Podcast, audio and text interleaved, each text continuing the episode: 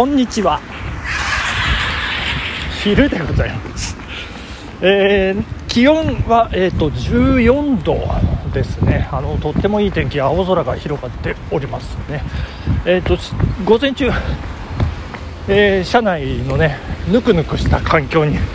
おりましたんで、えー、外に出て14度でもこう肌寒いというね、まあ、そんな感じでございますけれども、え今朝はですねあのもう雨バシャバシャ降っておりましたんでもうこれは夕べのうちからもう寝坊するぞともう決め打ちでございます、えあの走らないぞということで6時30分までばっちり寝ておりまして、えー、夜昨夜ですね8時30分に床に着きましたんで、えー、合計10時間しっかり睡眠を取らせていただきましてどんだけなんでも赤ちゃんかっていう、えー、そんな感じでございます。そしてしかもですね、えー、朝起きてみたら、えー、去る偉い方に、えメッセージを打ち込んでいる途中で最後メッセージがほにゃへれほろほろと、え寝落ちしておりましてですねもうどんだけなんだっていうまあ疲れが溜まっていたのをでしょうか、えー、まあ本日は予定通り、えー、昼ランということで、えー、お伝えしていきたいと思っております。がね、えー、このねちょっと分かりにくいかと思うんですけど足音パタパタパタパタ音しておりましていつもの音とは違いますね、え革靴でございます。えー、まあ、革靴でも走る男ということで よろしくお願いいたします。今権堂通りどうしようかな。アーケードの中入っちゃうかな。ちょっと恥ずかしいんですけどね、えー、ちょっと行ってみたいと思います。はいここでお便り紹介させていただきます。よろしくお願いします、えー、マチューさんや。毎日楽しくラジオ拝聴しております。悪い人でございます。はい悪い人さん。ありがとうございます。久しぶりにお便りいただきますけどありがとうございます、えー、寒くなり走るのも大変な状況にもかかわらず毎日のラジオ配信に深く感銘いたします。いえ褒めすぎ注意ですよ。ありがとうございます11月29日の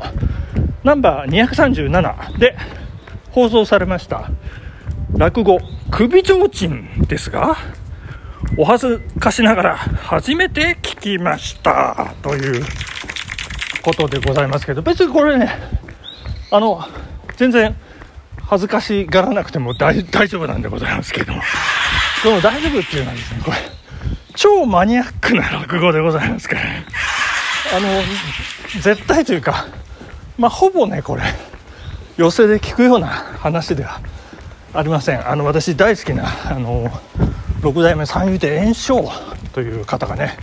よくおやりになってたようですけれども。まあおどろおどろしいね感じの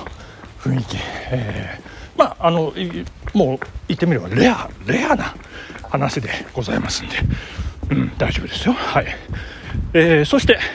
続きます。酔っ払いが侍に対しての悪口。よく口が回るなぁと、えー、少しドキドキして聞いておりました。わら、えー、マチューさんの侍役が怖いのもあるのですが結果は案の定。と思いきや最後は自分の首を提灯のように下げて歩く話は笑いというより少しホラーを感じました。わらいよいよ冬本番でございます。朝は街灯のある場所を狙って転ばないように走ってください。ということでございます。ありがとうございました。いやこれ本当にねもう転ぶというよりこの間霧でね真っ白で真っ暗っていう朝があったんですけども。これね本当に怖いのは転ぶぐらいならまだいいんですけどあのねあの溝？用水路に落っこちるとかそういうの危ないですから。本当に怖いなと思ってね引き返しちゃいましたけど、えー、まあ私だけじゃなく皆さん方もねぜひ気をつけていただきたいというふうに思います。悪い人さんどうもありがとうございました、えー、続きまして、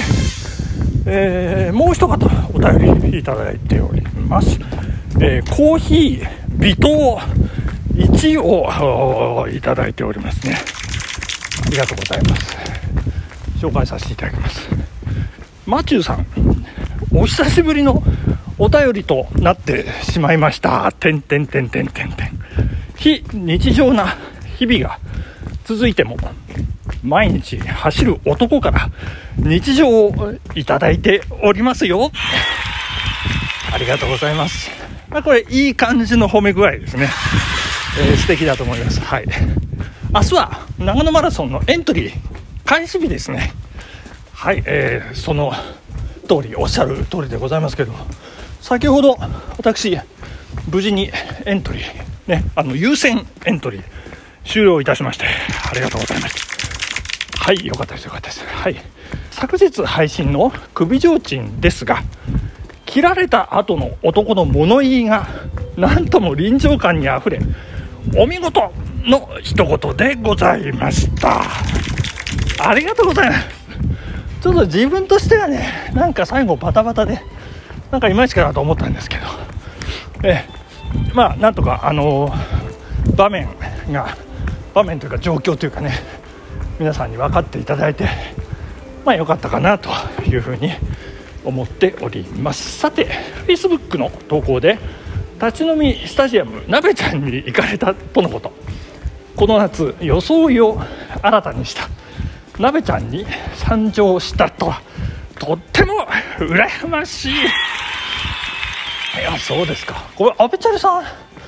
行かれてないんですかね。あの阿部チャリさんのね、えー、まあ、ご親戚ということでもうあのついに念願かなって私あの行くことができましてですねまあ良かったなというふうに思っております、えー、審判もこなしてしまう野球通のマチューさんの感想ぜひともお伺いしたいです。よろしくお願いいたします。ということで。阿部チャリさんありがとうございましたなんか途中で最後に紹介しようと思ったら途中で阿部チャリさんって言ってしまいましたがですね阿部チャリさんからいただきましたありがとうございますということで感想なんですけどねいや、とっても良かったですよ。もう素晴らしいお店でございまして。はい。えー、国会から、えー、行ったんですけど。まず渋谷、用事がね、ありまして、渋谷に行きまして、えー、まだ工事してる。まだ工事してるんかよっていう渋谷駅ね、行きまして、えー、東急本店裏でね、えー、家内のおばがおりますんでそこのこちょっと用事を済ませそして清瀬まで、えー、直通電車がここのとこ最近出てましてなんと渋谷から清瀬まで40分というね、まあ、それまで1時間5分10分下手したら1時間半ぐらいっていうところ。で何がすごいって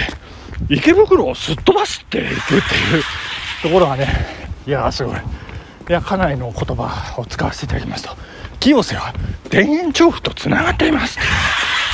まあそんな清瀬から程近い新秋津というね JR の駅前に立ち飲みスタジアムなべちゃんっていうのがねありまして。素晴らしい、えー、アベチャリさんのおばさん